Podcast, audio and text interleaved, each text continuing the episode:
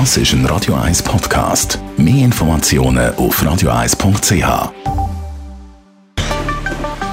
Der Finanzratgeber auf Radio 1 wird Ihnen präsentiert von der UBS.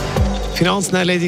Viele machen das von uns online, Online-Banking. Viele sind auch sonst äh, viel im Internet unterwegs, Online-Shopping. Aber da hören wir auch immer wieder von Betrugsfällen, Internetkriminalität. Stefan Stotz von der UBS. Wie schütze ich mich? Online-Shopping, E-Banking, Social Media, ja, viele von uns verbringen eigentlich ja, schon eine rechte Zeit vom Tag, wo wir aktiv sind, irgendwo im Internet. Und da gibt es überall Daten und Passwörter und da heißt es sich ja, gut zu schützen. Äh, vielleicht für alle, wenn Sie das nicht wissen, das beliebteste Passwort global ist 123456. Das zweitbeliebteste ist Passwort. Und nachher gibt es alle Möglichkeiten von Abweichungen davon. Man kann Passwort auch auf Englisch schreiben, man kann nach dem 6, 7, 8 und 9 anfügen.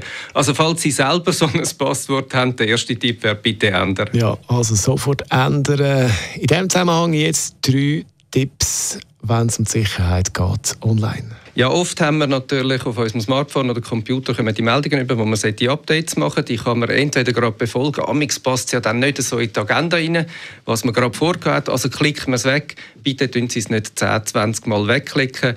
Ähm, das hat einen Sinn, das schützt Sie. Machen Sie die Updates. Das hilft eigentlich wirklich, dass Ihr Gerät und Ihre Software die Sicherheitslücken, die entstehen können, wieder schliessen. Und das macht Hackerinnen und Hackers Leben einfach viel schwieriger.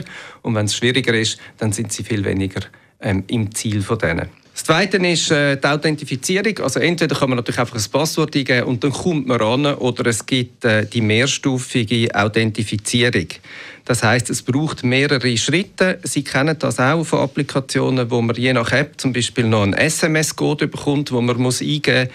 Das wäre ein typisches Beispiel. Das andere ist, dass man zum Beispiel wie in der UBS Key for Banking App, dann nebendran über die Access App sich muss identifizieren. Das sind zwei unabhängige Apps, die miteinander kommunizieren und dann freigeben.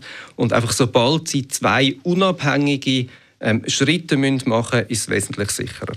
Ja, Datenweitergabe ist nicht gleich Datenweitergabe. Zum Beispiel, wir alle haben das Konto. Auf dem Konto hat es eine IBAN-Nummer.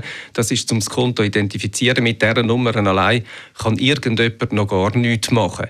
Anders sieht es natürlich aus bei den Kreditkartendaten.